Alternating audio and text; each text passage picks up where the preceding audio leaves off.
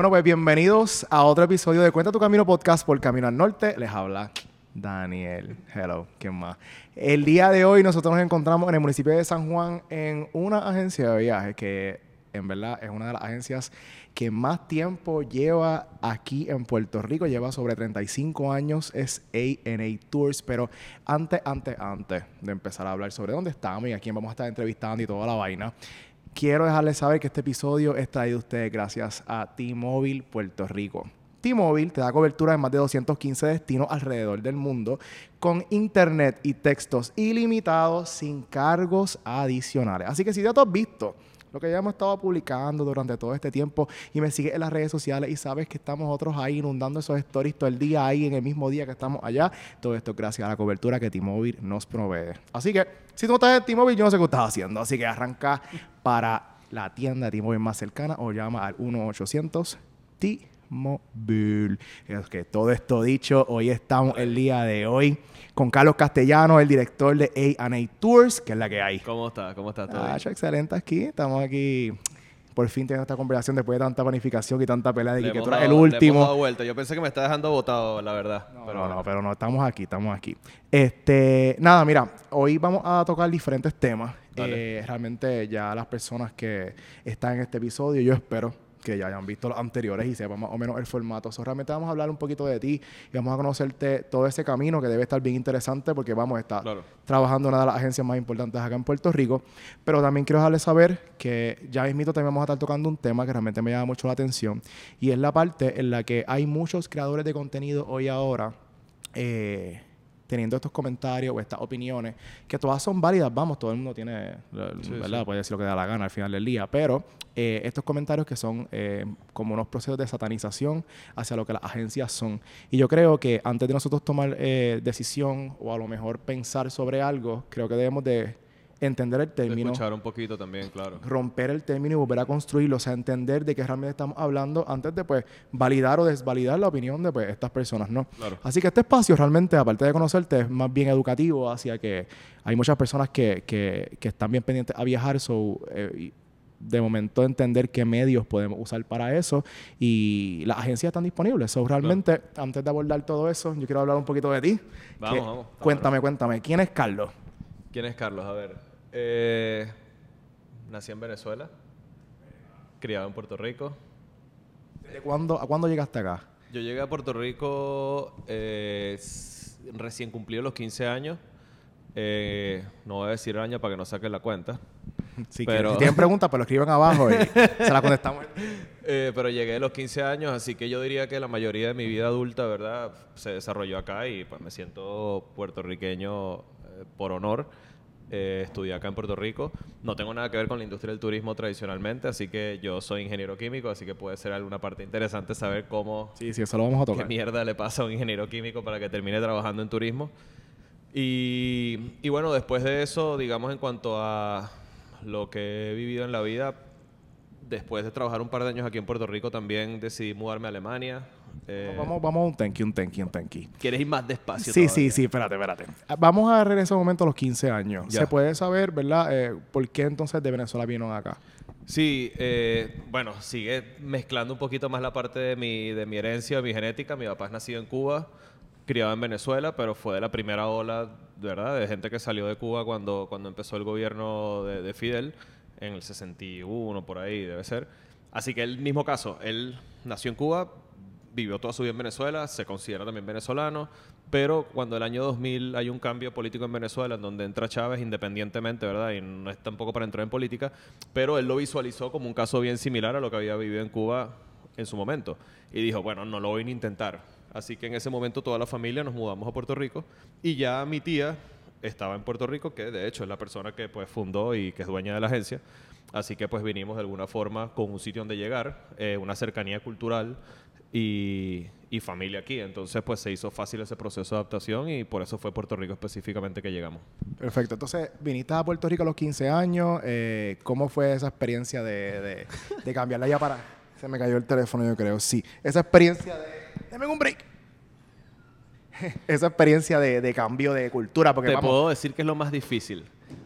Tú siempre que hablas yo siempre visitaba Puerto Rico, ¿verdad? Qué sé yo, de familia. Los habías primos. visitado Puerto Rico. Sí, yo venía, qué sé yo, las navidades y tal, pero siempre estaba con familia. Entonces, estar con familia no es lo mismo que llegar a Puerto Rico A en los principios de los 2000s a los 15 años donde hay slang, donde la gente habla distinto y empezar a entender qué coño significa la palabra algarete, qué significa pariciar, qué significa ser un trilli.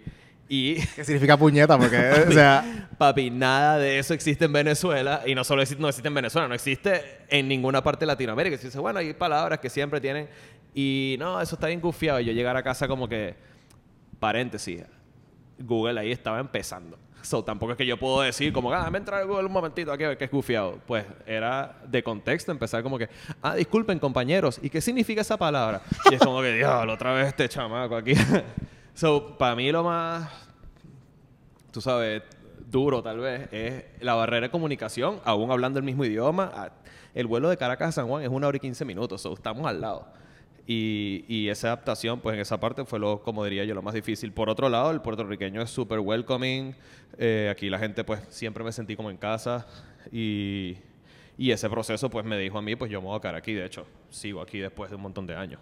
No, no, y que nice como que también que, que mencionas que el puertorriqueño es welcoming, que by the way, en los insights de YouTube, por alguna razón, me sale que me sigue mucha gente de Colombia. So, en verdad, creo que fue porque uno de los episodios fue grabado allá. So, puede ser que eso allá. Viví allá también, así que podemos hablar de eso. Ah, bueno, vamos a hablar de un montón de cosas aquí el día de hoy. Pero entonces, qué, qué nice que te sentiste, ¿verdad? Dentro de tus procesos 100%. cómodos en, en Puerto Rico. Entonces, ya entonces saltando todo esto, te- ya está aquí, toda la cuestión. Háblame de tus estudios, porque sé que de momento ahorita vamos a abordar la parte de que nosotros, de que eh, eres director de una agencia de, de- de turismo, pero de momento tus estudios están ahí un poquito alejados del área, no, ¿no? tiene nada que ver. Eh, nada, mi papá es ingeniero y como esas cosas de la vida, siempre lo veía. Él me decía, no, mira, esto es algo bien que te va a servir para cualquier cosa. La verdad es que es cierto.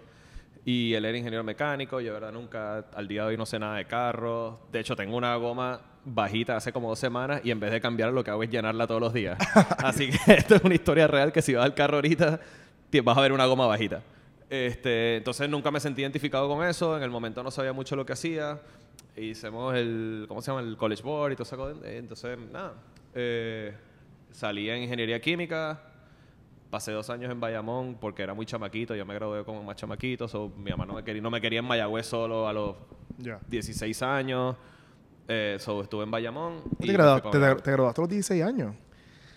Yo creo que sí. O sea, la graduación es en mayo, o es posible que haya cumplido 17 un mes antes. Ya, ya, ya Pero, sí, era menor que el resto de la gente que se gradúa normalmente. Y mi mamá dijo, bueno, vas a ser menor de edad, te vas a Mayagüez solo. Y en ese momento la UP de Bayamón tenía el programa de, de dos años que tú puedes hacer ahí. Y lo hice. Son dos años de mi vida que en verdad no sumaron mucho. Pero después sí, pues fui para Mayagüez y tuve la experiencia colegial de Mayagüez, que pues fantástico para mí, pues. Entonces pasaste, eh, estabas en Mayagüez estudiando ingeniería química. Química. Ok, Química. te graduaste. Sí, sí, me gradué de ingeniero químico. De hecho, me dio por estudiar economía también en ese momento. La universidad no permitía sacar doble titulación. No sé si ahora es distinto. So, cogí todos los cursos de economía por, qué sé yo, por deporte. Y, y nada, me gradué, empecé a trabajar en, en Vega Baja. Entonces, mi primera experiencia laboral fue aquí en Puerto Rico en General Electric. Estuve tres años y medio, si no me equivoco. Y estuve en Vega Baja y en San Germán. Así que también pues me permitió, de verdad, de mi parte, salir un poquito de lo que es San Juan. La experiencia de Mayagüez obviamente es una que es muy distinta. Me encanta el área oeste. Pero al mismo tiempo pues tuve la oportunidad de trabajar todos los días en Vega Baja, en una zona que no conocía. Luego San Germán, que tampoco lo conocía. Y pues vas mucho más a Puerto Rico, más allá de lo que tradicionalmente la gente conoce, que se yo, Guaynabo, San Juan, etcétera. So, Claro, ahí. que también está súper nice que menciones eso, porque de momento, tanto hasta el mismo local como el turista se concentra en unas áreas específicas en Puerto Sí. Rico. De momento que te me muevas y tengas esta experiencia, está súper cool. Sí. Eh, entonces, eh, entendiendo esto, me mencionaste que en algún momento viste en Alemania y, y- y lo estábamos hablando de- a- a- antes de empezar esto. So, cuéntame un poquito de eso, cómo fue esa experiencia y por qué llegaste allá. Pues mira, yo, yo después que salí de, de allí siempre tenía la, la idea de que quería trabajar de voluntario y me anoté en un programa que se llama, creo que World Teach, eh, para enseñar en Chile. Y, hubo un terremoto ese año, cancelaron el programa y por cosas de la vida terminé haciendo ese voluntariado acá, que fue un proceso súper lindo porque descubrí, ¿verdad?, que en Puerto Rico había unas necesidades que tal vez no se ven tanto, ojo, viniendo de Sudamérica, que tú dices, bueno, en Sudamérica hay pobreza extrema, etcétera, y, resulta que pues en Puerto Rico hay unas necesidades, así que estuve trabajando un año en el Caño Martín Peña, en el proyecto del Caño Martín Peña, fue una experiencia súper linda, y en ese proceso surgió la oportunidad de hacer una maestría en Alemania. Así que durante todo ese año, aparte que estaba trabajando ahí de voluntario, eh, llené mis documentos, me aprobaron, hice el GIMA, todo ese proceso y me fui a vivir a Alemania por aquello de tener una experiencia que no fuese, y ahí sí te puedo decir honestamente, no fuese americana, porque ya había estado expuesto pues, a compañías americanas, idiosincrasia, etcétera. No conocí Europa y dije, bueno, pues fantástico, aprovecho un año, voy a Europa, capaz aprendo un idioma nuevo y pues me fui a Alemania a vivir Y, o sea, espérate, espérate, espérate. Te fui- ¿qué- ¿De qué fue tu maestría allá? en business. Business. Sí. Ok, yo nada más sé decir cerveza en alemán, que es Bier. Yo sé decir un par de cositas. No lo hablo bien, porque después no quiero lanzarme ahorita la ah, yo hablo alemán y de repente digo tres cosas y me destruyen. Pero, puedo comer, puedo buscar direcciones, este, puedo pedir un teléfono, light flirting Y de yo, repente. solamente, y yo solamente sé decir cerveza. Así que realmente Eso. prioridades en mi vida. Eso, eso. Por ahí se. Estuviste allá en Alemania, tuviste esta experiencia europea. ¿Era tu primera vez en Europa? Sí, había estado una vez antes, como que cuatro días en Portugal. Había estado, creo, dos o tres días con mi familia en Madrid, pero realmente, de hecho, todavía no me sentía que yo conocí Europa. Y aparte no es lo mismo tampoco hacer turismo que hacer inmigración, o sea, que llegar a comprar en el supermercado todos los días, buscar cómo te mueves en el tren. Aparte Alemania, en la ciudad donde yo estaba, era Hannover, es el centro norte de Alemania. ¿Dónde estabas en Alemania, Ha- perdón? Hannover.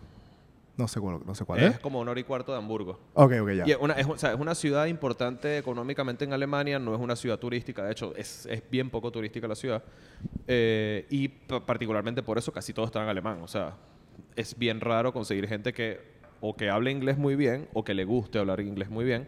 Así que te obligaba a estar mucho más pues immersed en lo que sería Claro, y, eh, es- la y cultura. que, y que me estabas hablando que, que ya venías con, y no voy a usar la palabra trauma, porque realmente no lo es, realmente la dificultad de la barrera en el- tu, mismo, tu mismo idioma, que fue el español. Entonces, de momento, olvídate del inglés, olvídate del español, vamos para el alemán, que el alemán por default, o sea, se- se- No es fácil. no es fácil. Y, y no, yo he estado en Alemania en varias ocasiones y yo no sé si te pasa, y lo comparo un poco con, y no tanto, el ruso realmente lo siento muy agresivo, pero el alemán cuando te habla, aunque están súper chilling y súper contentos, tú sientes que están como molestos. Yo, pero ¿qué pasó? O sea, te dije algo malo, cuéntame. Mira, hay un caso, hay un caso bien cómico, ¿verdad? Que tiene que ver con, con las similitudes y las diferencias del idioma.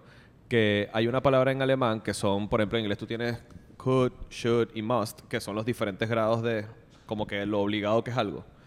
Y en inglés, si alguien te dice que tú must hacer algo, pues normalmente se escucha como que, papi, más vale que empieces ya.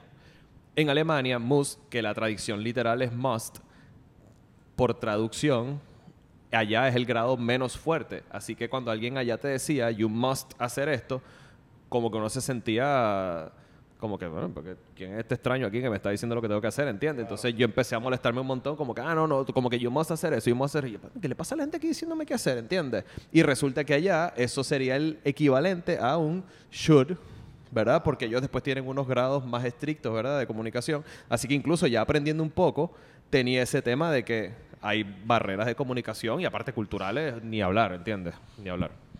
Excelente. Tú sabes que yo, yo nunca, yo he viajado muchísimo, pero yo nunca he vivido. Como que creo que lo más que he estado afuera es como un mes y medio o algo así, pero definitivamente eso está en mi bucket list. Hacer algo fuera y estar un tiempito fuera para ti, porque realmente definitivamente vivir no es lo mismo que irte Sí. de road trip por un espacio. Hay algo, hay algo bien liberating, ¿verdad? No sé cómo decir eso en español. Te libera. Sí, eso. te libera. De vivir en un país en el cual no hablas el idioma. Y, realmente es tener ese- esa sensación de estar en un sitio completamente ajeno, independiente que estés viviendo ahí. O sea, yo puedo estar sentado en el tren, no, en gran mayoría no tengo idea de lo que la gente está hablando. eh, por algunos días, obviamente, uno se siente bien solo, pero en otros lados es como que aquí a nadie le importa lo que uno hace, ¿entiendes? Como que aquí en Puerto Rico, obviamente, es pequeño, casi todo el mundo se conoce. Y tú sabes que si mañana, loco, qué sé yo, estoy chonqueando en la placita, pues probablemente alguien el martes me va a decir, te vi chonqueando en la placita el o martes. saliste en Instagram grabado en algún sitio. Que cosas no, pueden pues. pasar. Pero puede pasar, ¿entiendes? Allá era la sensación completamente opuesta. O sea, aquí absolutamente nadie tiene idea de quién soy, nadie tiene idea, ni le importa, nadie sabe ni lo que estoy hablando. Si estoy hablando con algún pana en inglés o en español, no están ni pendientes. Así que, pues, una cosa linda, ¿verdad? En algún momento de vivir en otro país donde no hablas el idioma, era eso, era que, que, bro, estoy incognito 100% con todo lo que hago acá. Literal. Entonces, de momento cuando empezamos el tema de lo que son los, tus grados académicos y que yo mencioné, ah, pero eh, a lo mejor eso no tiene que ver mucho con la parte de lo que es la agencia de viaje, mm, realmente a lo mejor no lo académico, pero la forma en la que tú has vivido y te has movido realmente te hace tener la experiencia tanto como turista, como local y muchas otras cosas. O de momento me hace mucho sentido que termines en un espacio como este, independientemente del por qué hayas terminado no, Y, y curiosamente también o sea, yo fui backpacker en, en su momento, en, en 2008, con un grupo de amistades de aquí de Puerto Rico. Hicimos un vuelo de ida San Juan, Santiago, Chile. Y dos meses después un regreso Caracas-San Juan sin ningún tipo de plan de qué pasaba en el medio. Así que nosotros atravesamos el continente sin Google Maps, sin smartphones, este, con un presupuesto aproximadamente 50 pesos diarios. Llegamos de Santiago a Caracas eh, en autobús, en su gran mayoría. En algún momento tomamos avión y fuimos backpackers. O sea, cuando hablemos del tema, ¿verdad? En ese momento yo no usé una agencia de viaje, yo hice realmente el extremo opuesto de lo que sería hacer eso y tengo la experiencia, como te digo, de inmigración, tengo la experiencia obviamente de viaje con agencia porque lo he hecho, pero también fui backpacker, también viajé por mi cuenta, so puedo, ¿verdad? Tener en, mi vida personal, tener todo eso. Tienes, tiene un contraste bien interesante. Que quiero también como que, eh, antes de continuar la conversación, hacer como un stop en esta parte. O sea, si ustedes que me están viendo eh, ya ustedes me siguen en las redes sociales, por alguna razón, ustedes están conscientes y saben que nosotros, ¿verdad? Yo estoy colaborando directamente y trabajando directamente con una agencia aquí basada en Puerto Rico, específicamente en Bayagüez, que se llama Red Big Trips. E inclusive colaboramos directamente con NIA Tours. Las opiniones que nosotros vayamos a dar, eh, y, y hablo también por mi persona, no, tiene, no están para nada vinculadas con mi experiencia que tengo con la agencia. Al contrario. tampoco, estoy hablando eh, yo. Claro, estoy hablando, estamos hablando inclusive abordando lo que estabas mencionando. Yo también fui uno que viajé el mundo, o sea, viajé los países que he ido, no he viajado el mundo entero, sin agencia. Claro. So, de momento sí llegamos a usar la agencia en, en, en ciertos casos bien puntuales, cruceros o, cosas así, pero que de momento mm, esto va a ser bien objetivo, ¿no? Esto no tiene que ver con nuestras experiencias de lo que hoy, ahora estamos haciendo.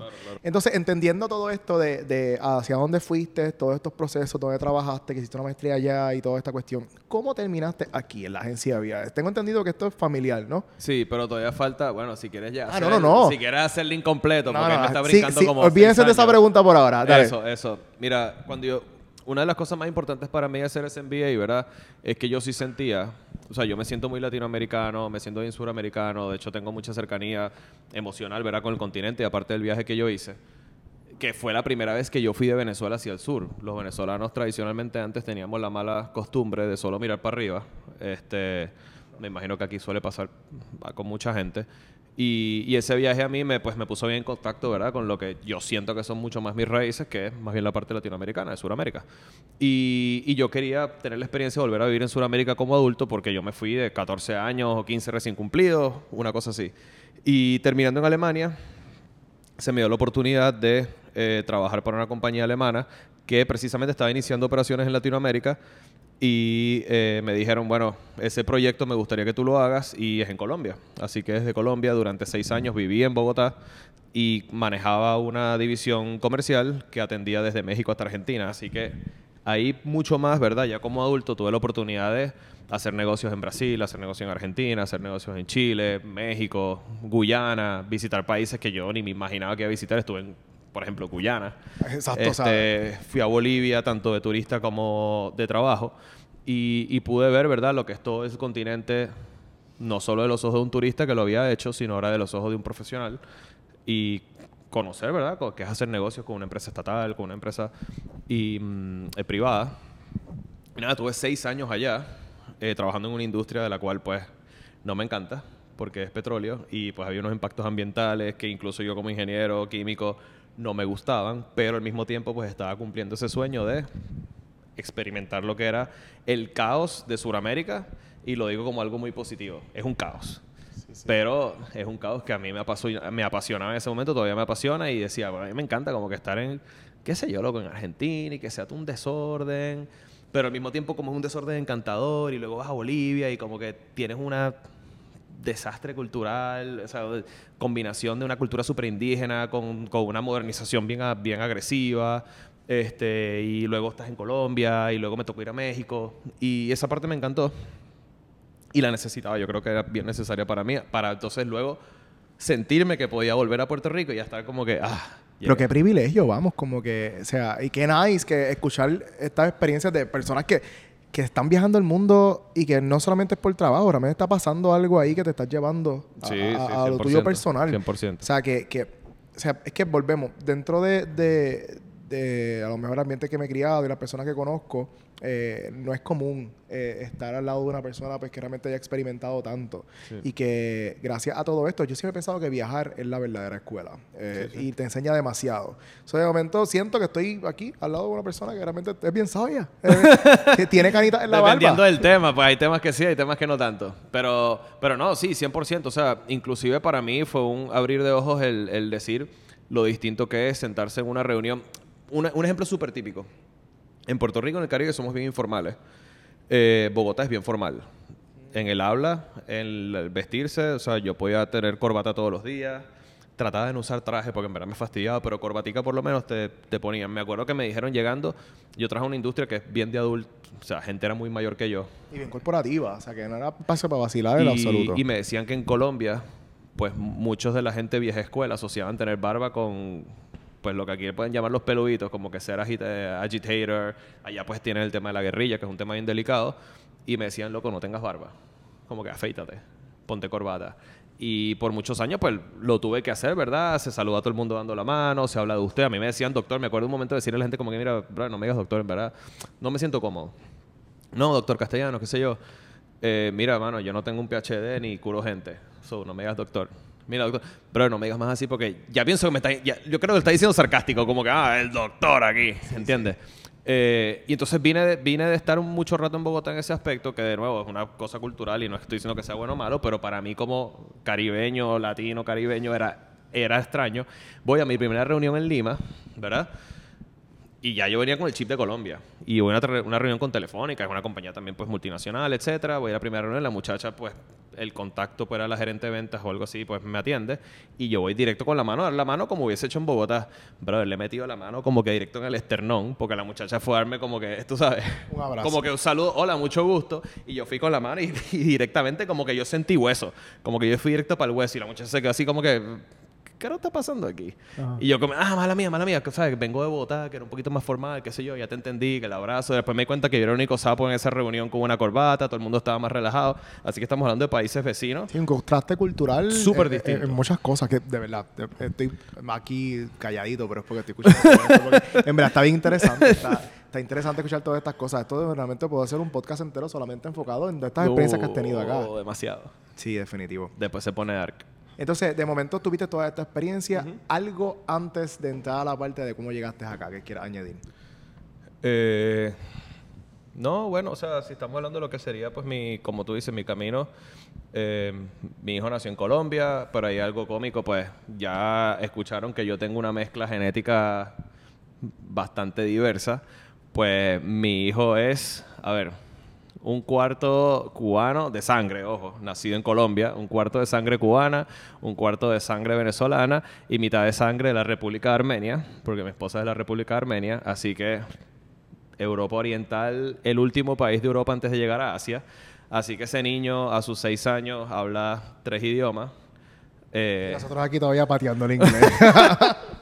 eh, y tiene una mezcla cultural súper impresionante. Eh, está expuesto a tres alfabetos porque el alfabeto armenio es distinto del alfabeto nuestro y es distinto al alfabeto ruso, que mi esposa por haber nacido en la Unión Soviética pues tenía el ruso como idioma eh, estatal obligatorio.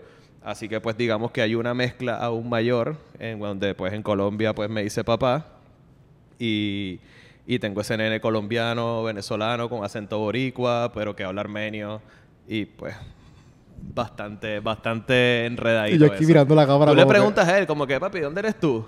Y él hace así. Como que- y, y es una respuesta honesta, ¿no? No es como que él no... ¿Sabes? Como que, ¿qué me estás preguntando? ¿Por mi pasaporte? ¿Por mi sangre? ¿Por dónde vivo? ¿Por dónde me siento? Porque si le preguntan dónde siento, ese, ese es lo que es más boricua que Vico. Sí, como que literal, él es de aquí. Pero su pasaporte es colombiano y su sangre es pues de cualquier lado, ¿entiendes? Qué cool. Es un sato. Nosotros después también tenemos un hijo que nace aquí en Cagua normal. O sea, no, na- nada así exótico. Que, que se escuchar esto también. Entonces, eh, yo sé que a lo mejor esto no tiene que ver el tema, pero es que, o sea, tu esposa es de allá. O sea, que, ¿verdad? aquí yo haciendo un paréntesis, ¿cómo, cómo llegaste a...? O sea, ¿se conocieron acá, allá? Eh, no, nos conocimos en Alemania en la, en la clase. Ah, Era una clase. perfecto. Bueno, ese programa que nosotros fuimos era un programa que tenían en, en- en muchos estados en Alemania para tratar de hacer que Alemania sea más diverso en la parte profesional. Y a propósito, ellos buscaban eh, candidatos, ¿verdad? Que fuesen a ese programa MBA, pero que fuesen de distintas partes del mundo. O sea, en mi clase éramos 16 o 17 personas. Perdón, éramos 20 y pico de 16 países distintos. Entonces había gente de mucha gente de Eastern Europe. Mis mejores amigos del programa son un iraní y un egipcio, que ahora mismo están en Europa, pero pues, son iran- iraní y egipcio. Ella pues de Armenia, eh, había gente de Latinoamérica, gente de ah, mucho asiático, mucha gente de la India. Así que pues en ese melting pot pues ahí fue que la conocí a ella y pues terminamos juntos. Yo creo que, que, que escuchando todas estas cosas, si ustedes que me están viendo ahora y de momento tienen un, un momento en su vida en el que tienen, están buscando como que qué hacer o encontrarse o simplemente encontrar cosas nuevas, hagan un internado en algo. Ah, o sea, no. de verdad, váyanse de aquí, en la vuelta, porque, o sea, este hombre aprendió un idioma nuevo, salió con una esposa, con un hijo colombiano. o sea, hay un montón de cosas ahí solamente de una experiencia que fue, voy a ir a hacer una maestría allí. O sea, Sí. cómo todo se complejizó. Mira, de verdad, un consejo súper importante, porque a mí me pasó mucho más allá de lo que era para mí ser, estar expuesto a, a vivir en Europa, es yo descubrí, ¿verdad?, en ese momento, que nosotros latinos tenemos una cercanía cultural mucho más grande con la gente del mundo árabe, salvo la parte religiosa, obviamente.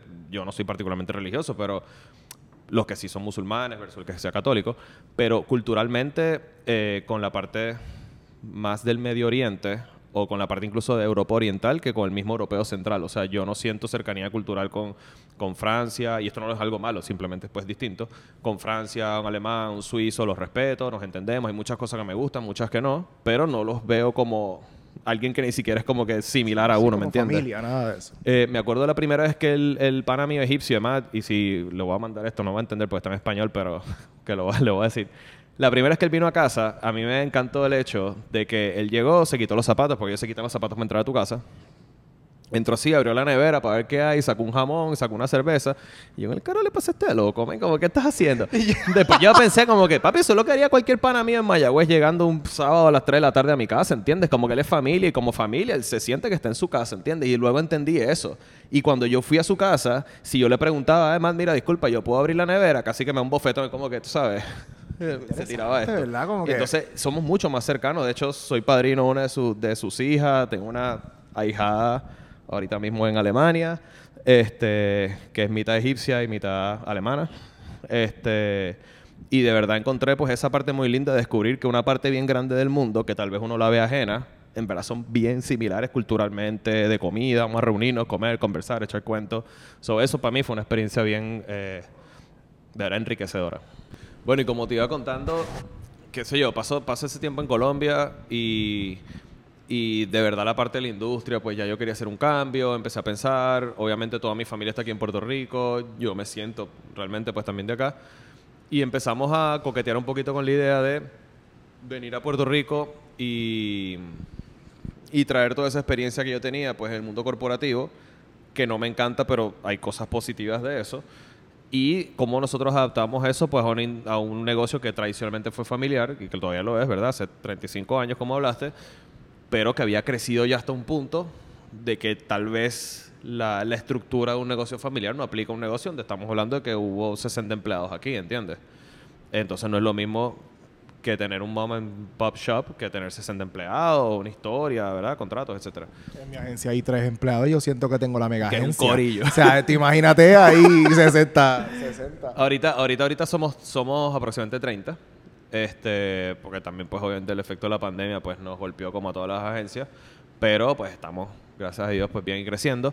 Así que en 2019 empezamos a codear con esa idea. Yo participé de una eh, conferencia de turismo que Esto- nunca esto había ido. reciente. O Sí, sea, sí. Yo llegué a Puerto Rico en noviembre de 2019, que, de nuevo, podemos ir a que fue el challenge ahí bien grande. Pero fui a una conferencia de turismo y yo creo que mi selling point fue, eh, y creo que esto es algo bien lindo, que yo vengo a trabajar siempre de industrias donde tú estás brindando un servicio en donde en el mejor de los casos no te dan ni las gracias. O sea, tú entregas un proyecto a tiempo, a una refinería, y es como que, ah, qué fino, no me van a demandar. Ya, no es que las gracias ni nada. Y en esta industria, ¿verdad? En muchos casos hemos logrado cumplirle sueños a personas, así sea, y no lo digo como algo malo, ir a Punta Cana con mi familia por primera vez en mi vida y sacarlos de Puerto Rico. Eso es un sueño de simple hasta muchísima más gente, complejo. hasta gente que se fue de, estos son historias reales, de honeymoon a Camboya. Entonces, cuando tú haces eso bien, tú le cumples un sueño a una persona, los ayudas a cumplir un sueño, ¿verdad? Y, y empecé a ver esto y dije, coño, qué, lindo trabajar en esto, ¿verdad? Y vamos a mezclar estos dos mundos. Así que de ahí fue que llegué a Puerto Rico, noviembre de 2019. En enero se menió la isla cuatro mil veces.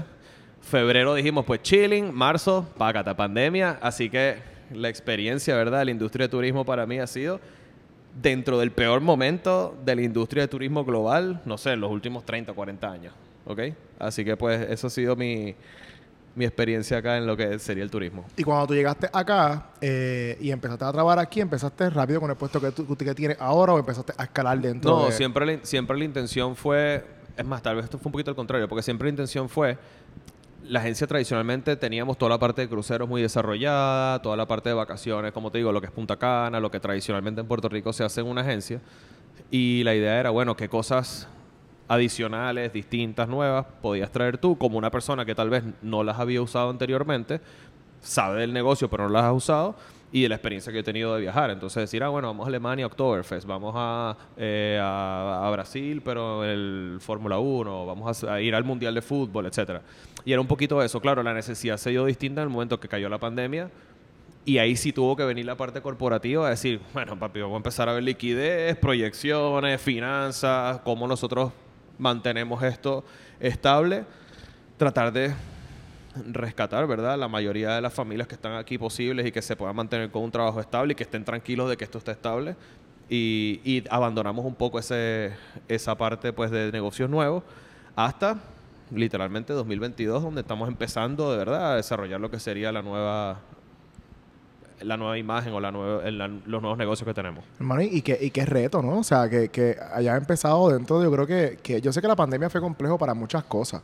Eh, inclusive, eh, la industria del turismo per se, que su base, más la, la base es, vamos, visitar espacios que están restringidos. O sea, lugares que no puedes ir, ¿cómo vendo esto? Claro. O sea, eh, en verdad, que, que, qué pena, pero al mismo tiempo, qué bien que hayas pasado por un proceso tan difícil, porque al final del día creo que estás más que preparado para cualquier cosa Sí, que vaya a sí. pasar. Eh, yo creo que antes de, de adentrarnos en temas que son mucho más complejos, que eh, fue lo que había mencionado al principio, yo quiero que definamos bien qué es realmente una agencia de viajes. O sea, y cuando yo hablo de definirlo bien, es que nos vayamos bien dive in. Como Sí. que háblame sobre el concepto, sobre qué se supone que ellas hagan, cuáles son los servicios que ellas dan, toda esta vaina. Para mí, mira, yo voy a entrar un poquito en eso, lo que es el, la parte corporate y americana, donde ellos saben definir cuál es el valor de algo. Y es algo que yo tuve que aprender, ¿verdad? ¿Dónde, ¿Por qué alguien usaría este servicio? El que sea, ¿verdad? Y entonces ahí tú encuentras el valor de ese servicio para ti. Eh, te voy a decir lo que no es primero, porque yo creo que muchas personas tradicionalmente tienen esta visión. eh, tanto como empresas como usuarios, ¿verdad? Y es el primer estigma que debemos romper. La agencia de viajes no es un intermediario en una transacción. En los años 80 o 90, cuando no había una cantidad de servicios o acceso a información, ¿verdad? Tú tenías que hacer un vuelo para Boston y entonces tú ibas a la oficina de doña Meña en, la avenida y ella tenía un librito, ¿verdad? Con todos los vuelos y qué sé yo. Y tenía la jodienda esa que hacía chic chic con la, con la tarjeta de crédito. Y ella era una intermediaria en tu transacción de adquirir un pasaje a Boston. Ahorita un pasaje a Boston te metes en internet en cinco minutos y lo consigues. Y consigues todas las opciones, ¿verdad? En, ¿Qué es una agencia de viaje el día de hoy? Para mí una agencia de viaje el día de hoy es, es una... Primero es un asesor, ¿verdad? Una, una entidad donde te prestan el servicio de optimizar el presupuesto que tú tengas para hacer un viaje y asegurarse que ese presupuesto que tú tengas, si son 500 pesos, 1000, 2000, 3000, no estamos hablando de que tengas que ser necesariamente algo de lujo, tú tengas la mejor experiencia posible de ese viaje. Por ejemplo, vamos a empezar en el, en el, en el extremo que sería pues un presupuesto mucho más ajustado y tú quieres ir, como dijimos, por primera vez salir de Puerto Rico y con tu familia a Punta Cana. Tú puedes encontrar en internet el mejor precio del mejor hotel en Punta Cana, pero el internet te dice que ese hotel tiene la piscina en, en reparación, que ese hotel tal vez no es de familia, sino que es para adultos, este, que ese hotel está en una zona fea de la ciudad y tú vas con tu familia por primera vez, esos chavos que te costó un montón, ¿verdad? Trabajarlo. recuperarlo, trabajarlo, conseguir las vacaciones, el jefe, los nenes, el colegio y tal, y llegas para allá y te das ese tremendo culazo en el hotel que tú fuiste, porque te ahorraste 20 pesos la noche. Entonces, un agente de viaje, ¿verdad? Bueno, un asesor de viaje bueno, tiene la capacidad de decirte, si este es tu presupuesto, esto es lo mejor que tú puedes hacer con ese presupuesto sin sacrificar, ¿verdad? Este, calidad del disfrute de tu viaje. Hay un ejemplo también muy bueno, ¿verdad? De que alguien consiguió unos pasajes a 300 pesos a, vamos a decir el sitio, Dubai. Y listo, es verdad, tú puedes ir por 300 pesos a Dubai. Si haces una escala de 22 horas en Los Ángeles, después haces una escala de 12 horas en Doha, después eventualmente llegas a Dubai, pero no todo el mundo tiene tres días para votar dando escalas y vueltas por ahí. Aparte, las 24 horas en Los Ángeles tienes que agarrar un hotel. En las 12 horas en Doha te tienes que bajar, comer, consumir, ¿entiendes? So, al final, cuando tú sumas todo eso, tal vez ese pasaje no te está saliendo tan barato, porque tu tiempo tiene un valor. Y todo ese dinero que te gastaste en el trayecto tiene un valor. So, maybe pagar 100 pesos o 200 pesos más por el vuelo más directo es un mejor uso de tu chavo. ¿no? Y también de la- la- realmente la inversión como tal, porque como por ejemplo, o sea, hay un vuelo de aquí a Frankfurt en Alemania por Condor los sábados. Eh, y ese vuelo te puede salir en 600, 700 dólares. Versus te vas por otra aerolínea, otros procesos que te pueden salir en 400, por ponerte un ejemplo. Pero entonces hacer lo mismo. De aquí a Nueva York, Nueva York, Madrid, Madrid, aquí. Entonces, de momento, es ¿qué realmente pesa más? Claro. Eh, ¿El tiempo o eh, la inversión de dinero? Y entonces, eh, en muchos de los casos, cuando nosotros viajamos por vacaciones, vamos con un periodo de tiempo, vamos, Claro. que una semana, por ponerte un ejemplo, pues ya tú estás votando tres días al No principio. quieres hacer eso. So, entonces, que está interesante entonces el que de momento la agencia lo que está haciendo es buscándote esas mejores opciones de maximización de dinero. Para mí algo clave, ¿verdad? Es, yo tengo que ser fastidioso cuando tengo un cliente, ¿verdad? Y lo atiendo yo, y atiendo mucho a nuestros clientes y me gusta. Hacerle un montón de preguntas y la gente a se fastidia. Pero es que la verdad es que si yo no te hago 100 preguntas y tú me dices, yo quiero ir a Alemania. Bueno, Alemania tú te puedes ir, loco. Te puedes ir para el sur, a Bavaria, a la parte de la montaña. Tú te puedes ir a Berlín a dañarte la salud por una semana. O Been there, done that. te puedes ir eh, hacer una parte mucho más cultural. Te puedes ir a todo lo que es la historia del holocausto. Te puedes, o sea, hay un montón de diferentes formas de tu explorar. Te puedes hacerlo de alquilar un carro y guiar en la autobahn a 400 kilómetros por hora. No se me ha salido de la mente esto. El, Pero es- el jangueo en Berlín. Heavy, ¿Qué ¿verdad? pasó ahí? Yo, yo, yo no sé qué le pasó a esa gente. Yo creo que... Mire, que yo he estado en jangueos como que hardcore. No, pero no, lo que yo estaba viendo allí era como que... A mí me da hasta miedo. Yo me Yo salí... los cuentos que he escuchado y dije, papi, yo, no le- yo creo que no le meto a eso, en verdad. No, no, no, llego. no, yo, yo de No verdad te llego. prometo que yo estando viendo todos estos escenarios que no voy a compartir aquí ahora, fue como que yo creo que estoy en el lugar incorrecto, yo me voy. o sea, Exacto. Ajá, Pero sigue. la única forma de tú saber eso es preguntando a la persona, mire, ¿con quién vas? ¿Vas con pareja? Ok, ¿qué te gusta hacer? Eh, ¿Tú eres un foodie? ¿Te gusta comida, qué sé yo? No. Ah, ¿quieres street food? Ah, ok. Eh, ¿Sales de noche o de día? Porque si es de noche no vayas para esta ciudad porque te vas a aburrir. ¿Cuál es tu presupuesto? Una pregunta clave. ¿Cuál es tu presupuesto? Porque si quieres ir a Suiza eh, con 600 pesos, puedes hacerlo. Hay estudiantes, ¿verdad? Si tú eres estudiante, tienes el tiempo y no te molesta, lo puedes hacer. Ahora que no te preocupe dormir en una habitación como me tocó a mí en Rosario, donde yo compartí una habitación con 14 personas y un baño con 28. Porque en ese momento ese era mi presupuesto. no, mano, hablando de Suiza, yo que, que, que Suiza a mí me impresionó un montón. Yo estuve allí y me quedé todos los días en hostales, que the way, los hostales estaban bien bellos. O sea, como que Sí, yo sí, me sí. quedé en hostales en un montón de sitios y he tenido experiencias malas como bien buenas. Yo me gasté, sin mentir, tu- yo estuve una semana. Yo me gasté casi 3 mil dólares. Tranquilamente. O sea, quedándome en hostales y a veces comiendo dos veces al día. Como Exacto. que, ¡carísimo! O sea, ¿qué pasó? Por eso, entonces, es, es parte de nosotros, ¿verdad? De nuevo, independientemente de que tu presupuesto sea ajustado, menos ajustado, si tú eres el millonario, también yo quiero que tu experiencia no sea simplemente ponerte en lo más caro por gusto, ¿verdad? Hay veces que un viaje en primera, en business, no vale la pena en cierto trayecto, tal vez en un trayecto sí. Entonces yo digo, mira, ahorrate los 3 mil pesos que te estás gastando en el Miami San Juan en business, vete en Premium Economy, pero esos 3 mil pesos te los gastan en el Michelin Star de no sé dónde, ¿entiendes? Si eso es lo que tú quieres. Entonces nuestra función, ¿verdad? Como te digo, nosotros somos asesores y nosotros somos como un consultor en maximizar el disfrute con el presupuesto que tú me des a mí para hacer la actividad que sea. Para mí es eso. So, entonces, la agencia de viajes, para hacer un resumen, es un espacio donde indagan, donde preguntan, donde te conocen y entonces te hacen un perfil y de ese perfil es que salen las opciones que Claro. entonces vamos entonces a vender. Ojo, y eso sucede a nivel personal, porque estoy hablando de viajes individuales, pero a nivel grupal también, porque cuando nosotros montamos estos viajes grupales, que yo sé que ustedes lo hacen también, ¿en qué nos basamos para hacer eso? En que nosotros conocemos las tendencias de viaje de la persona de Puerto Rico. Entonces, no solo conocemos al pasajero individual, sino que conocemos al puertorriqueño. Si al puertorriqueño le gusta ir a Colombia para ir a Bogotá, Medellín y Cartagena, nosotros tres o cuatro veces al año negociamos un hotel y decimos, mira, ¿sabes qué? Yo tengo 40 habitaciones, ¿verdad? Así que el precio que me vas a dar es distinto porque yo sé que 80 puertorriqueños van a querer participar de esto y llamamos a Bianca y le pido 80 espacios en el avión y al conocer nosotros las tendencias de viaje del pasajero te puedo dar un producto que no solo en la parte individual sino grupal se ajusta a lo que tú quieres, ¿verdad? en ese aspecto.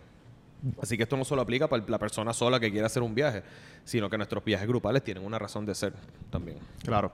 Entonces, ya comprendiendo y entendiendo qué es una agencia, cómo las agencias funcionan y para qué las agencias están. Eh, la experiencia de viajar ha ido cambiando a través del tiempo. Eh, desde la selección, desde hacia dónde vamos, cuáles son las opciones, la forma de viajar, cómo nosotros inclusive consumimos el, el término per se de viajar. Eh, inclusive, da, diéndonos a datos históricos, que, que, lo hablé en uno de los podcasts anteriores, eh, el puertorriqueño tiende a viajar a, a mismos espacios. Estoy hablando dentro de términos generales. Vamos, o sea, yo, yo soy puertorriqueño, no viajo a los mismos espacios. Hoy estoy hablando de algo más, más objetivo, ¿no? En general. Pero estas cosas tienen unos contextos históricos. Por ejemplo, las inmigraciones, como cuando, por ejemplo, la, mi familia se fue para Orlando. Pues, porque pues, ahí que el boricua estaba sentándose. Ya ¿no? había gente ahí. Claro, eso, entonces de momento nosotros vamos a pensar, pues tengo este primo, esta tía, está abuelo, está en Orlando, voy por Orlando a visitarlo. Entonces empezó este proceso de, inmigra de emigración sí. versus New visita. York. De igual forma con Nueva York, igual forma con Milwaukee, Wisconsin, igual, o sea, con estos espacios donde el boricua se ha, se ha estado, ¿verdad? Vamos, creían, cre, creando estos nuevos municipios en, claro. estos, nuevos, en estos nuevos espacios.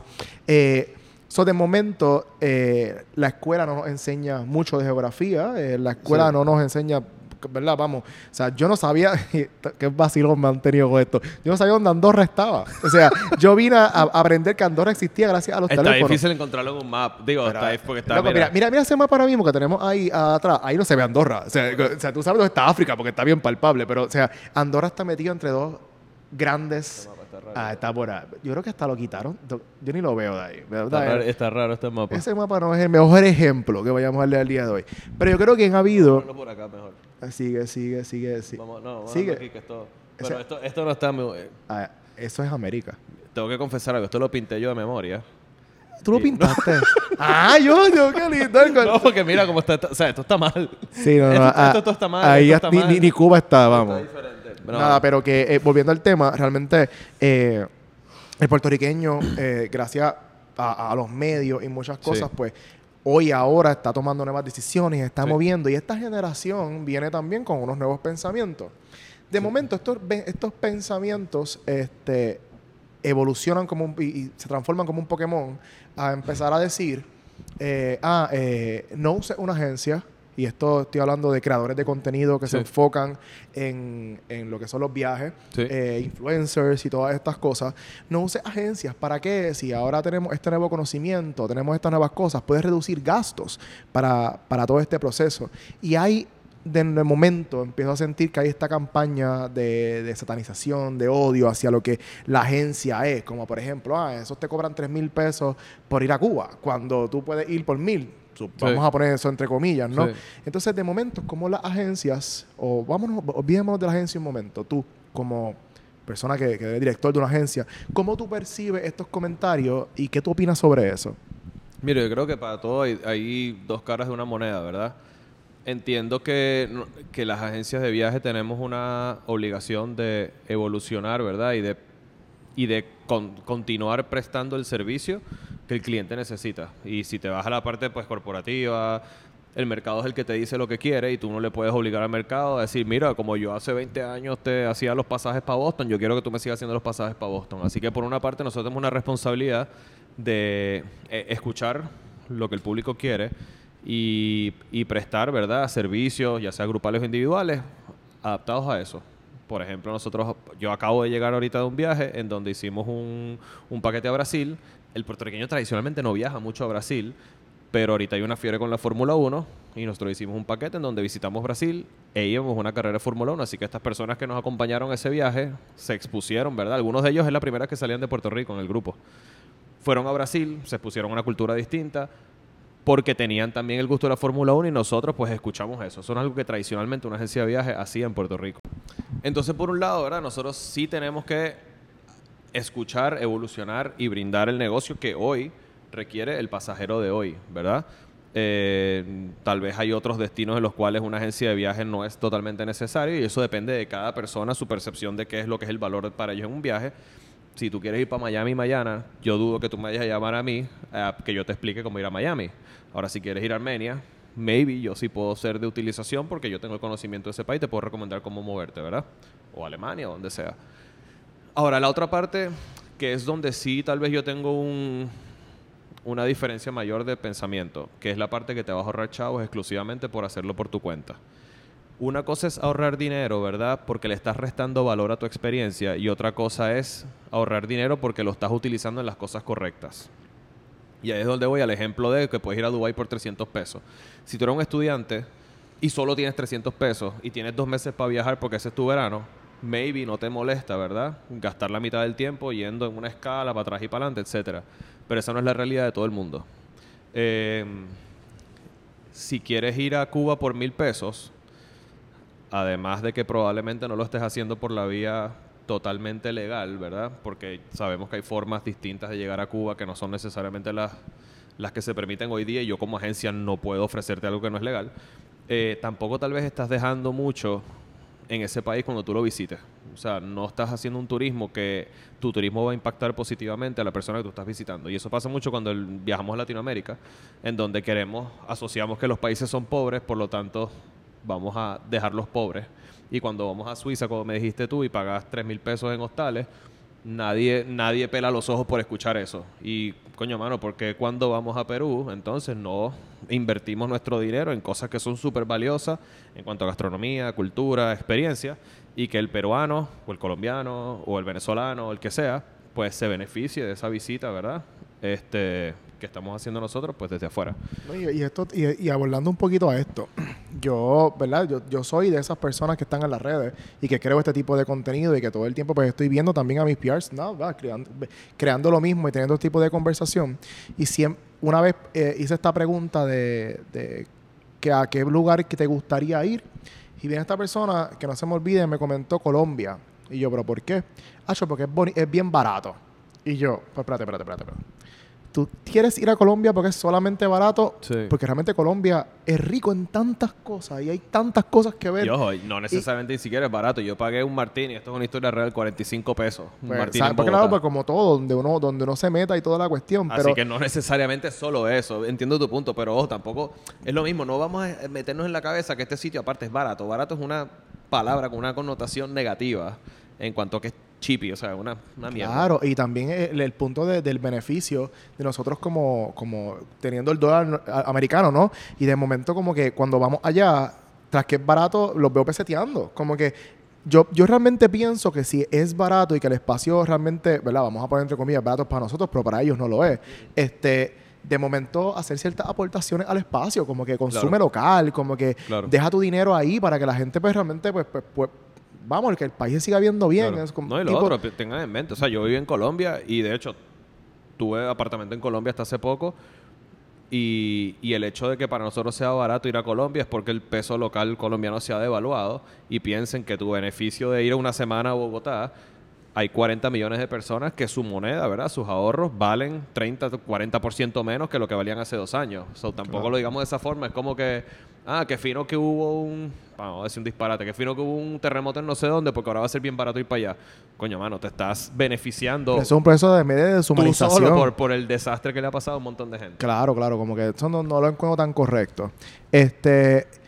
Entonces, entendiendo también todo lo que están mencionando sobre, sobre, sobre tu opinión sobre estos comentarios, eh, realmente también yo, y esto es una opinión acá también bien personal, yo pienso que cuando hay, hay, muchos tipos de viajeros, hay muchas formas de viajar y de entender lo que es viajar.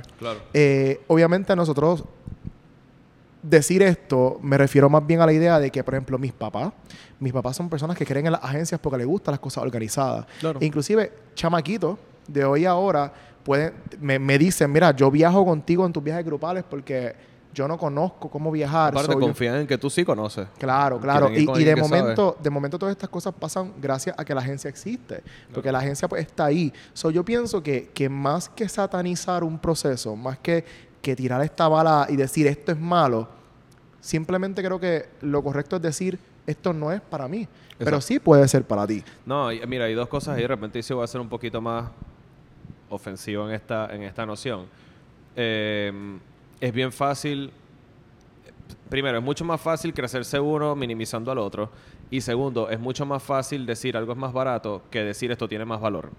Y, y cuando hay personas que solamente te saben recomendar un destino o recomendar una experiencia porque es más barata, es, no estoy diciendo que 100% de los casos sea así, porque no estoy en la cabeza de nadie, pero es como si yo dijera a ti, este, este pan cuesta un peso y te voy a vender uno que cuesta 75 chavos. Es más fácil decirte, este cuesta 75 chavos, que decirte el de dos pesos tiene más valor porque sabe mejor. Es más difícil explicar el concepto del mejor sabor que el concepto de que te ahorras una peseta, ¿me entiendes? Entonces cuando yo te digo a ti, ah, mira, si tú vas con una agencia cuesta 3 mil pesos y conmigo cuesta 1500, es fácil poner un número al lado del otro y decir, este número es más chiquito, por lo tanto, yo te lo sé vender, Lo ¿entiendes? que te incluye entonces esto, qué es lo que tiene, qué es lo que no. Claro. Correcto, versus decir, mira, estos 3 mil pesos que tú tienes, primero, estamos regulados por turismo. Este, si te quedo mal, puedes ir a DACO. Te protege DACO porque soy una empresa puertorriqueña registrada con un local, un local, empleados, etcétera. Ustedes también lo son. Este, yo utilizo operadores que están licenciados, en donde, de nuevo, no te garantizo que todo va a salir perfecto, porque eso tú nunca lo puedes hacer, pero te garantizo que si tienes un reclamo, por lo menos alguien te va a escuchar. Eh, ya probamos lo que tú estás yendo a ver. Te voy a recomendar sitios que tú conoces. Y te voy a decir que para lo que, como dijimos, para lo que tú quieres, ya habiendo partido de que tú explicaste, ¿verdad? ¿Cuál es la experiencia que tú quieres? Esto se acerca más a lo que tú estás queriendo. Que a que tú agarres mil los 1.500 pesos y te los ahorres, pero después vas para allá y la pasas mal. Y lo peor es que después que la pasas mal dices, Colombia, en este caso hipotético, a Colombia es una mierda. No, Colombia es una mierda, no, que fuiste tú mal a Colombia. O sea, no te supiste mover allá. Claro, y, y volviendo a, y esto ya mi experiencia personal, y, y, y abordando también la parte de que esto está sumamente objetivo, no tiene nada que ver con mi experiencia que estoy teniendo hoy ahora. Realmente es bien interesante porque yo en, lo personal yo no usaba agencias, como mencioné al principio, y cuántos errores cometí. O sea, que de momento esos errores hicieron que hoy estuviese hoy aquí, Claro. dando los consejos hoy que doy en las redes, vamos. Tuviste que cometerlo. en Claro, pero esos errores costaron mucho dinero. Y por eso, y por otro lado, o sea, tú no escuchas en ningún momento, ni nosotros, yo sé que ustedes tampoco, ni he visto nunca una agencia de viaje demonizando al mochilero, demonizando al que quiere irse por su cuenta, demoniza porque la verdad es que son dos cosas distintas. Y aparte, el que yo haya aprendido de mis errores en algún momento, capaz me ayuda ahora a poderlos eh, compartir, igual que tú. Entonces, eh, son formas distintas de viajar, ambas son válidas, tal vez tienen distintos momentos en la vida, que también puede ser, y capaz, mira, ahorita yo no quiero tener que estar cuatro o cinco horas metido en internet buscando hoteles y qué sé yo, y yo quiero llamar a alguien y decirle, mira, ¿sabes qué? Yo quiero irme a Italia dos semanas, a mí me gusta comer bien, así que dime qué tengo que hacer, aquí está mi chavo, dime. Y eso es válido, loco. Claro, súper válido. Y again, expresando y poniendo en perspectiva todas la gama de clientes y de perspectiva y de formas de viajar. Eso que yo creo, y volviendo, y esto también lo digo mirando la cámara. O sea, a, a mí no, a mí no me gusta y no me hace sentir bien ser partícipe de, y lo voy a decir francamente, este es mi espacio al final del día, este, de ser un grupo, de ser parte de, de un grupo de personas que le estén tirando la mala a otros espacios solamente por su forma de pensar. Nosotros podemos diferir de muchas cosas, nosotros Claro. podemos, eh, eh, vamos, o sea, no compartir opiniones, pero al final del día yo no quiero, yo no voy a decir quien está mochileando está haciendo mal, vente a la agencia. No, mochilea, yo mochileé, él mochileó, hagan lo que claro. tengan que hacer. Pero Aparte, nadie compite, o sea, nadie compite destruyendo valor. O sea, de mi Claro. parte, mano, está dañando otras instituciones que algunas llevan un montón de tiempo, algunas son en el campo, algunas son empresas familiares bien pequeñas. ¿Qué te importa, loco? Si esa gente quiere vender por ejemplo, crucero el resto de su vida. ¿En qué te afecta a ti? Y, y que, que hay gente que vive por los cruceros, hay gente que ama los cruceros. A mí me está dando un follón de que me quiero ir un- en uno hace un tiempo. Yo no me voy a hacer un crucero hace un montón de tiempo, vamos. que hacerlo, y tienes y que lo, estaba ignorando porque en mi mente en ese momento yo estaba pensando como que, ah, pero es que cuando yo estoy en un crucero a lo mejor yo no estoy conociendo tanto el país porque me están dejando en este puerto y bla, bla, bla. Pero hoy ahora estoy craving por un crucero porque, lo que yo quiero es tirarme para atrás, beber ron y llegar como una bola aquí, o sea, comer un montón y comer comida mierda. Eso es lo que yo quiero hacer ahora. Sin parar. So, de momento, el pensar el que hoy somos alguien, Claro. mañana pensamos Claro, distinto y claro. cambiamos nuestra forma de ser, inclusive cambiamos nuestra forma de viajar porque somos personas nuevas. Así que yo pienso que tanto las agencias como quien no es agencia y que está recomendando otra cosa, como que quien está arrancando para Italia y está tres meses en Italia y quiere tener esa experiencia donde no hay una estructura, todo está bien. Claro.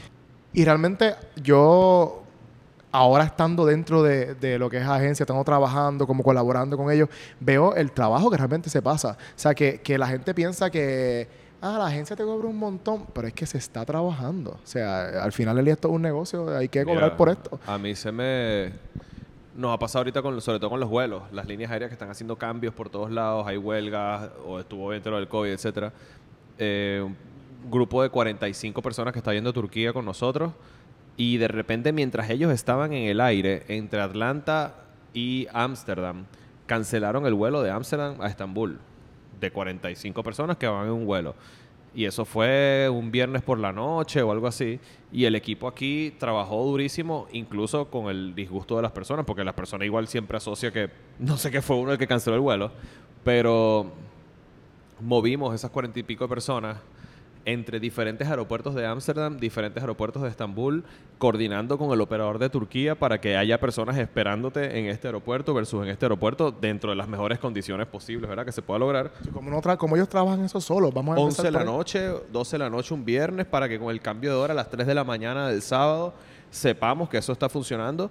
Y, y de nuevo, estamos hablando de que estos son un grupo de personas que están yendo a Turquía, que no son turcos obviamente, eh, que no hablan turco y que nosotros pues con todo y la incomodidad de los cambios en, itinerarios, ¿verdad? Que es algo que no controlamos, no hubiesen controlado ellos tampoco estando solos, logramos que todo el mundo llegase a su destino. De hecho, se movió por un día toda la experiencia que ellos tenían para que no ni siquiera perdieran el disfrute de ese día del cambio de, horario. So, nosotros, cuando sale todo perfecto, ¿verdad? Es fácil decir, ay, hubiese podido hacer esto. Sí, loco, cuando sale todo perfecto, sí, es verdad.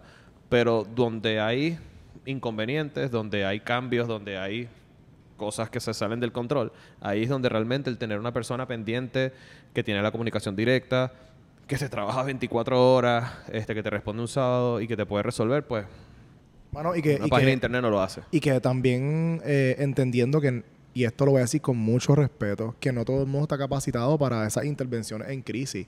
O sea, hay veces que, que tú entiendes que tú puedes, pero cuando tú estás en estos espacios con gente hablando en otro idioma, que tú estás, eh, que, que es una situación de estrés, Sí. de un estrés que no todo el mundo puede manejar y que inclusive no a quiere. lo mejor no los quieres manejar, ¿entiendes? Inclusive yo hablo desde mi propia experiencia, yo he estado en viajes grupales, donde inclusive es que también, así mismo como, como él mencionó que estamos en pandemia, nosotros trabajamos viajes grupales en pandemia, Sí, sí. donde la experiencia de las pruebas de COVID, que si cómo puedes entrar, cómo tú puedes salir, cancelaciones de vuelo porque no había personal en la aerolínea, que las personas llegaran tarde, pero que llegaran, era un logro. Sí, o sea, sí. que nosotros llegáramos al aeropuerto aquí de San Juan Que alguien saliera positivo en Madrid volviendo. y loco. que ha pasado. Hay que conseguirles y que hotel, nosotros como todo, equipo claro. de trabajo, eh, miren hasta donde nosotros llegamos, no sé, ¿verdad? Cómo lo trabajan ustedes, pero nosotros como equipo de trabajo, que en muchas ocasiones viajamos casi todo el tiempo juntos, o sea, Sí. tanto los dueños como yo, bla, bla, porque cada uno pues tiene un rol eh, protagónico en la experiencia. Alguien sale con COVID, el grupo... Uno de nosotros se va con el grupo para llevarlo a su destino y uno de nosotros se queda con la persona Claro. allí para que no se quede sola en el hotel Claro. allí o solo eh, con COVID, ¿entiendes? Y, la, y la ayudamos y la asistimos en los procesos con el riesgo de nosotros, de nosotros contagiarnos también. So, de momento, toda esta experiencia y todas estas cosas realmente a mí me, me, me hacen tener una nueva percepción de lo que son las agencias, que no la tenía y que me gustaría que todos ustedes acá se la llevaran al igual. Porque, again, escuchar a alguien diciendo, ah, que si eso es obsoleto, que si eso es una mierda, que si dejen de usar eso, que eso es bien caro. Conozcan este lado también. Es bien interesante también entender todo el trabajo que pasa, inclusive desde la planificación. Cuando yo, por ejemplo, que digo yo, pero hablo del equipo de trabajo de Redby, que en muchas ocasiones con ellos también, nosotros pasamos a veces eh, un mes entero pensando dónde nos vamos a quedar, qué vamos a hacer, hacer que sea perfecto. Este hotel no, este sitio sí, este trayecto es muy largo, eh, coño, son ocho horas en autobús, vamos a hacer una parada intermedia. Claro. Oye, no solo eso, eso es bien caro. una, incluso la percepción es tan errónea en el aspecto de que es más costoso, de que para la parte de cruceros completa, nosotros como agencia de viajes, eh, tú lo sabes, ¿verdad? Trabajamos por comisión. ¿Qué significa esto? Que el precio que tú vas a adquirir de un crucero en internet o llamando directo a ellos es exactamente el mismo que tú vas a recibir con nosotros. Simplemente la línea de crucero nos pasa, nos paga a nosotros por hacer un servicio a un tercero, pero el precio es el mismo. O sea, literal es el que tú consigues en la página web. De hecho, yo no sé usar bien los buscadores de las páginas web internos y yo lo que hago es que uso el buscador normal y con eso yo cotizo muchas ocasiones. Entonces, todo, todo esto dicho de, de- del trabajo que se pasa y de, de todo lo que nosotros, ¿verdad? Acá tenemos que hacer para... Y de momento yo dije que esto iba a ser bien objetivo, pero creo que me fui un poco personal defe- defendiendo la agencia. Y, y, y, again, o sea, vengo de un escenario donde no la usaba. Donde, donde inclusive de momento yo mismo pensé que para qué yo voy a usar eso, bla, bla, bla. Inclusive yo me acuerdo que las únicas veces que yo la usé, eh, la usé para cruceros. Eh, porque pues yo en mi mente decía, pues está bien, un crucero es como que no quiero hacerlo yo, lo, que lo hagan ellos. Eh, de momento, contándote así experiencias, por ejemplo, que a mí me pasó estando solo. yo estaba en el Oktoberfest en Alemania. Me dio una vuelta por Switzerland y cuando termino en Bend, que iba a coger un avión entonces para regresar a Frankfurt, eh, para coger mi avión para Puerto Rico, cuando llego al aeropuerto me dicen, ah, la aerolínea quebró hace un mes y yo había comprado los vuelos hace como cuatro meses atrás. Entonces cuando yo llego allí, pues yo digo, pues, pero ¿y Ah, entonces. ¿qué, qué hago? Y ellos me dicen, no, como que es que la aerolínea no, sí, no existe. Y yo, Exacto. pero ¿y mi chavo? Y ellos como que, y pasé tiempo, ¿verdad? Yo estaba, era estudiante aún y estaba en todos mis procesos, son de la que tenía chavos para votar. Y entonces, ¿pero a quién le hago reclamo? Pero es que no puedes hacer reclamo a nadie. Sí, porque no existe. no exacto. tienes a quién No reclamarle. entendí el concepto de que eso Claro, no existe. y en mi mente estoy en el carajo por allá, casualmente ando con tres personas más que yo vengo planificando los viajes desde siempre, pero este era un grupo de panas que yo Claro, mismo lo claro. planifiqué, la experiencia y Sí, todo. sí, sí, el que monta Eh, ¿Qué les digo? ¿Qué hacemos? Pero nuestro avión salía en exactamente 14 horas desde ese momento allá. O sea, yo iba a hacer mi escala y estar tranquilo allí porque era... Claro.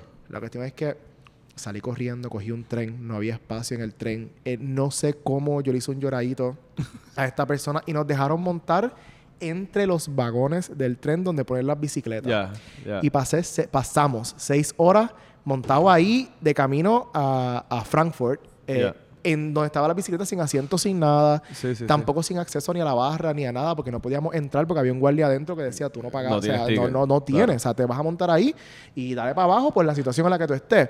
So, de momento, ¿cuántas personas realmente están preparadas para ese proceso? ¿Cuántas personas realmente quieren pasar por algo así? Y estos son escenarios bobos que te puedo contar yo ahora, eh, que de momento, si tú estás trabajando y tú ahorraste un año entero, dos años, tres años, dependiendo las dificultades, ¿verdad? Que cada persona tenga, y tú quieres invertir tu dinero bien y tú quieres minimizar el margen de error, ojo, errores, errores pueden pasar. Sí. O sea, nosotros vivimos hoy en un, en un escenario bien complejo donde están pasando muchas cosas alrededor del mundo. Todo el tiempo, todo el Nosotros tiempo. estábamos en un viaje grupal y de momento íbamos casualmente en Canadá, en Alberta, y íbamos de camino de Banff National Park a Jasper. Eh, el camino en carro era una hora y 45 minutos aproximadamente, pero estábamos en enero y había una nevada horrible. Pasó una avalancha que tapó la calle. Cinco minutos antes de que nosotros pasáramos, tuvimos que virar en U y ese trayecto se convirtió en un trayecto de ocho horas. O sea, ocho horas, Sí. porque teníamos que llegar al final del día. Hay un hotel, hay actividades Claro. que hay que hacer. Está todo planificado. Eh, eh, entonces, de momento, perdemos, perdemos eh, actividades del próximo día porque no llegamos a tiempo. Pero entonces tengo la agencia acá en Puerto Rico llamando a todos lados y moviendo fichas y, Claro. y, y me acuerdo de la experiencia de ese viaje grupal fue bien compleja porque las personas en todo momento pensaron que nosotros estábamos cometiendo errores. sí, que como que tú nosotros fuiste el que empujó la avalancha. Claro, claro. Y que yo, y ellos pretendían que yo cogiera una pala y empezara a, Sí, a- a- sí, a sí, abrir sí. el camino. Sí, sí, Eh, sí. De, de- de igual forma, eh, las personas decían como que abiertamente, a ustedes no están preparados para esta, este tipo de experiencia. Y uno acá, pero...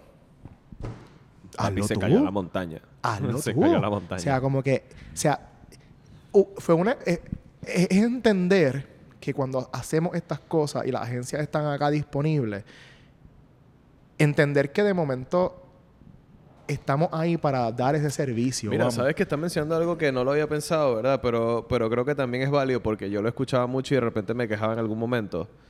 Yo, quejándome, pues estando en el trabajo. Y es que muchas veces nosotros estamos ahí también para coger las bofetadas. Y, y sé que suena feo, pero lo digo en la mejor intención posible. Cuando la gente le va mal, hay veces, ¿verdad? Que lo que quiere es desahogarse. Y tú estás mencionando eso y yo decía, mira, lo que eso me ha pasado a mí también. Y, la verdad es que me ha tocado en más de una ocasión, ¿verdad? coger el teléfono y escuchar, no, que esto una menos está listo, qué sé yo, esto una basura, no sé qué, le fue mal, tal, eh, se cayó la avalancha, perdí dos días, ustedes no saben, qué sé yo. Listo, dale, ya te resolvimos, estás en el hotel. ¿Qué, qué puedo hacer para que tu experiencia sea mejor? Ah, no, nada. Sí, pas-. Necesitaba que me escucharan. Claro. Mano, a veces somos, digo, eh, suena, suena feo y de nuevo, no lo digo con la mala intención, lo digo con la intención positiva de que, de que ser ese oído que va a escuchar las quejas, que de repente te vas a coger la bofetada y... Y las que uno coge en el proceso. Papi. O sea, mira, con las pruebas de COVID, Te las pruebas, hinchadito ya. las pruebas de COVID, por ejemplo, en esos viajes, como, tú sabes que eso cambia, cambiaba Sí. todos los días. Hoy era una norma, mañana aparecía una nueva noticia. Entonces, de momento, te toca hacerte las pruebas 48 horas antes. Entonces, cuando llegas al aeropuerto, ah, no, eran otro tiempo. Tienes que hacerte O otra no vez eran aquí. PCR, no eran antígenos, eran PCR, Entonces, o en tiene que internet, en internet salía de una forma y cuando llegaba cosa. allí, no cambió eso hace cinco minutos atrás, tienes que hacértelo otra vez. Y la gente del grupo, ah, pero tú me dijiste, yo confié en que lo que tú me dijiste, ahora me pagas tú las pruebas de COVID. Y yo, pero, pero, pero, o sea, entonces eh, eh, eh, es una experiencia, pero una experiencia en la que independientemente los, las situaciones que pasaban, está el Y servicio uno siempre da la ahí. cara. Y aparte, uno siempre da la cara. Lo que no puedes hacer, de hecho, nunca es no dar cara, loco. O sea, nos toca a veces escuchar las quejas. A veces, pa- bueno, no, no quiero. Hubo un, re- hubo un hotel en donde llevó un pasajero a nosotros, un hotel bueno, y resulta que salió una forma animal en una forma de comida. Así que no quiero dar muchos detalles de eso. Papi, obviamente yo no tuve nada que ver con esa situación. Esto es un hotel que nosotros estamos súper cómodos, qué sé yo. Y obviamente tuvimos que escuchar el, la- el cuento, ¿Qué ¿entiendes? cosas pasan? ¿Qué es ese con el que hotel? el y yo no puedo decir, no, ¿sabes qué? Yo no tengo ganas de escucharte. Yo no tengo que escuchar quejas hoy. No, era agarrar el teléfono, escucharlo y decir, dime qué puedo hacer por ti para que esa experiencia sea mejor. Y al final fue hacer la reclamación al hotel, lo que sea que tocó en ese momento. Pero son cosas que están 100% fuera de nuestro control. Y la oferta la coge uno. Yo, yo realmente, que si nos ponemos antes a hablar de todas las experiencias que hemos tenido aquí, No o se sea, acaba otro esto, episodio no más. Yo eh, quiero como que ver qué cosas tú podrías como que decirle aquí a, a estas personas, vamos, que, que están satanizando y que, está, que están poniéndole puño en la cara a las agencias de viaje, entendiendo lo- eh, y abordando el tema que empezaste al principio, de que realmente sí, las agencias tienen que evolucionar con, con lo que está pasando ahora. Están surgiendo... Tenemos una responsabilidad, claro. Sí, y están surgiendo nuevas agencias hoy ahora que, que se están enfocando, por ejemplo, la de Redvic. Redvic es una agencia que es nueva, o sea, y Redvic está apostando al turismo alternativo y a la forma Claro. de, de entender el ecoturismo. Y, y eh, cuando vamos a, a, por ejemplo, ahora mismo Carlos, el de Redvic, se tiró un viaje grupal a Hallstatt en, en Austria o a Nuremberg en Alemania, Sí. que de momento no se está saliendo un poco de Incluso la a norma. mí me encanta lo que ustedes hacen. O sea, trabajamos en conjunto muchas cosas, pero me gusta lo que hacen porque pienso que es bien genuino. Y en teoría somos en algunos campos competencia, pero para mí es una competencia buena porque nos obliga cada día a ustedes, a nosotros y en conjunto a ser mejores, ¿entiendes? Eso es la competencia que hablo positiva. Nada gana Carlos, por ejemplo, echándole mierda a Yanay Tours, ni viceversa, ni lo mismo yo con ninguna otra. O sea, realmente cada quien tiene su negocio y es válido. Y honestamente, yo no, yo, yo no veo a, esto como competencia, al contrario. Eh, Yo, por ejemplo, Yo queremos cada vez ser mejores, es lo que quiero Claro, decir. y, y, y, y creo que, que, que más que cualquier otra cosa, eh, esto que este, este tema que, que tocamos, que me gustaría después volver a invitarte a hablar específicamente sobre eso, sobre el turismo sostenible y a lo mejor con cuando hay un país barato y, y cómo tú, ¿verdad? Barato, again, entre comillas, Sí. nosotros como invertimos a que el país pues se sienta bien con esa inversión Claro. versus nosotros aprovechándolo. Eh, cómo realmente entender estos conceptos y cómo, cómo nosotros haciendo esas aportaciones y educando también a otras agencias o a otras personas que estén dentro de la misma industria a llevar esta voz. Eh, eh, es una aportación social al final del día. Sí. Que está bien atada a la pasión, ¿no? Claro, ¿no? Y, y además de eso, yo creo que el, el- por lo menos para mí el mensaje principal es a la persona que habla, ¿verdad? Todo el mundo tiene una opinión, pero expónganse, ¿verdad? Lo que estamos haciendo.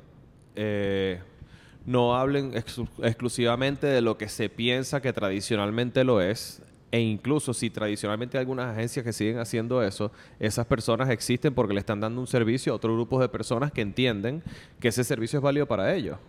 Y, y de nuevo, sin ir tal vez a lo que es súper eh, cliché, ¿verdad? Hay, hay muchas personas mayores que no saben usar la internet y necesitan la ayuda de alguien para incluso buquear tu crucero, bu- buquear tu vuelo para ir a visitar a tus eh, nietos en Orlando, ¿verdad? Y existe otra persona que brinde ese servicio. ¿Qué tiene eso de malo? Para mí nada. Pero, de nuevo, entendiendo que eso existe y si tú le quieres llamar obsoleto, pues cada uno tiene su, su visión. Pero expónganse, ¿verdad? A lo que agencias como Yaneir Tours está haciendo, a lo que agencias como Red Ticket están haciendo y muchas otras en Puerto Rico que sí están evolucionando, que sí están intentando cosas nuevas y más bien vamos a celebrar, ¿verdad?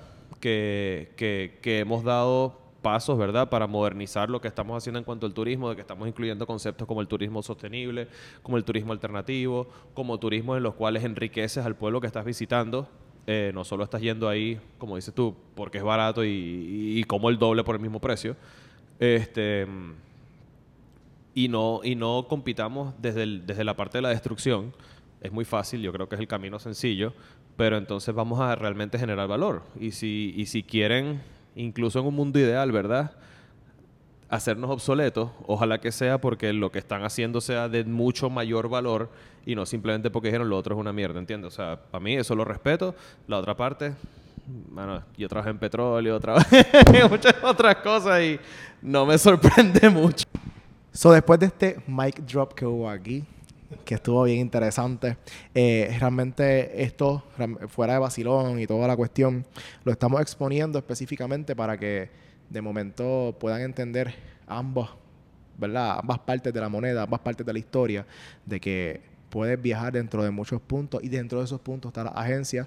Siempre están disponibles, siempre están ahí y las agencias tienen un brequecito, están evolucionando, están cambiando y están haciendo a nuevos conceptos. yo creo que entendiendo lo de las agencias, yo creo que es el momento, ¿verdad? Que hable un poquito de A&A A&A Tours. Siempre digo A&A Tours, pero hay una I entre medio de la A. So, Yo me A&A lanzo la de. Pues mira para Y lo allá. escribo así mismo. E-Y-A-N-E-Y. Ese disparate, ese disparate no lo cometan. Yo me la lanzo. Mientras tanto, cuéntanos un Así poquito. es como es de verdad. No, no, haciendo la- las cositas esas que te Ah, vas haciendo. Exacto. Este, cuéntanos un poquito, dale el momento de, de hablar un poquito bien de qué se trata y toda la cuestión. Claro, mira, eh, esta agencia, como les decimos, lleva 35 años en Puerto Rico. Inició con el sueño de una persona y, y siempre se ha caracterizado por ser un negocio familiar. De hecho, aquí hay gente que lleva 35 o 30 años trabajando. Eh, y nosotros somos esa agencia pues que creemos en esa evolución, creemos en, en, en casar, ¿verdad? Lo que es tradicional y lo que es nuevo, en donde si tú quieres algo para tu familia, para ti, pareja, eh, personalizado, podemos trabajarlo. Eh, también nosotros estudiamos mucho lo que es el, el- el mercado local y lo que el puertorriqueño quiere para, para sí, para su familia, para viajar. Y preparamos estos viajes grupales, que les llamamos vacaciones ready to go, que creo que es eh, un concepto bien interesante en cuanto a que si ya tú querías ir a este sitio y quieres viajar con un grupo de personas que tienen un gusto en común, ya sea el ir a Europa, ya sea una carrera de Fórmula 1, eh, ya sea un evento musical, este, vas a tener una oportunidad, ¿verdad?, de, tener acceso a este viaje por un valor reducido en el aspecto de que nosotros negociamos grupalmente y tú puedes ir en ese viaje donde las otras personas que van en ese viaje tienen gustos en común, así que haces, haces amistades, la pasas buenísimo y no tienes que preocupar por nada porque todo está montado. Cuando digo todo me refiero desde que tú llegas al aeropuerto hasta que vuelves a Puerto Rico, ¿ok? Entonces eh, nosotros tradicionalmente seguimos pues con todo el tema de cruceros, todas las líneas de cruceros tenemos expertos acá que te pueden orientar, podemos hacer los viajes individuales, pero también pues esos viajes grupales eh, que van desde cosas tradicionales como Punta Cana, Colombia, eh, Perú, con Machu Picchu, le decimos tradicional, mano, pero ahí hay una maravilla del mundo. Este, como viajes a Asia, viajes a Europa, viajes a África, viajes a destinos mucho más exóticos. Así que lo más importante es que estamos muy enfocados en lo que es el servicio, en lo que es escuchar, en lo que es hacer preguntas, como mencionamos hace rato. Y nada, que nos llamen, nos visiten, lleguen hasta acá, hablen con nuestros asesores, que son gente súper fantástica y que conocen todo lo que están haciendo. Y si me quieren buscar, pues también estoy disponible. Así que me, me tocan la puerta ahí eh, al ladito, que yo estoy, yo estoy en la agencia un poquito al lado donde están los asesores. Y, y nada, que se enteren, ¿verdad? A través de nuestras redes, de lo que estamos haciendo, de lo que estamos haciendo diferente. Nosotros estamos tratando de informar, ¿verdad? También mucho a la gente a través de radio, televisión, nuestros medios, para que ustedes tengan herramientas, incluso si no nos utilizan, a nosotros nos gusta que ustedes viajen bien y que les vaya bien. Así que vean nuestros tips, vean nuestros consejos, escuchen lo que hacemos en las noticias y eso les va a ayudar a planificar su viaje. Ojalá con nosotros, pero si no lo es, igual queremos que les vaya bien. Así que aquí en la avenida San Patricio 649, que es donde estamos ahora mismo. Y nada, eso es la invitación. Yo creo que, aparte de tocar en las puertas, las redes sociales, que A&A Tours, eh, no tiene PR al final. Sí, eh, no, es en Instagram es at, a- @tourspr. Eh, en Facebook es A&A Tours, que es como lo dice arriba, igualito lo van a conseguir. Y en Facebook, en YouTube también es A&A Tours, donde tenemos conversaciones, eh, sí, 100% de historias de personas que han hecho viajes bien interesantes, ¿verdad? Y de hecho, Dani pues participa en una de ellas.